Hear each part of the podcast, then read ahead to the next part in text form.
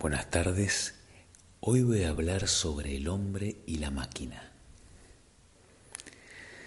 No tengo claro si el hombre condiciona a la máquina o es al revés.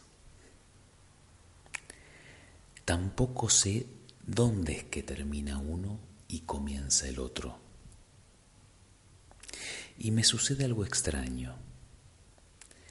Muchas veces encuentro que no estoy seguro si quien está al frente mío en análisis está lleno o no de cables por dentro.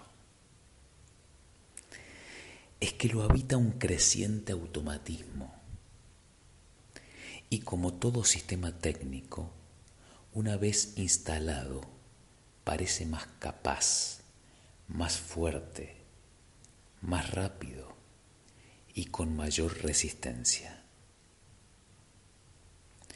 Pero como todo proceso automático, su funcionamiento se realiza sin la intervención directa de aquel implicado en el asunto.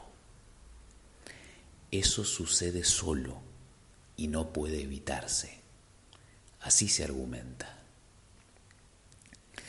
Puede sonar gracioso, pero creo que lo humano hoy debe verificarse.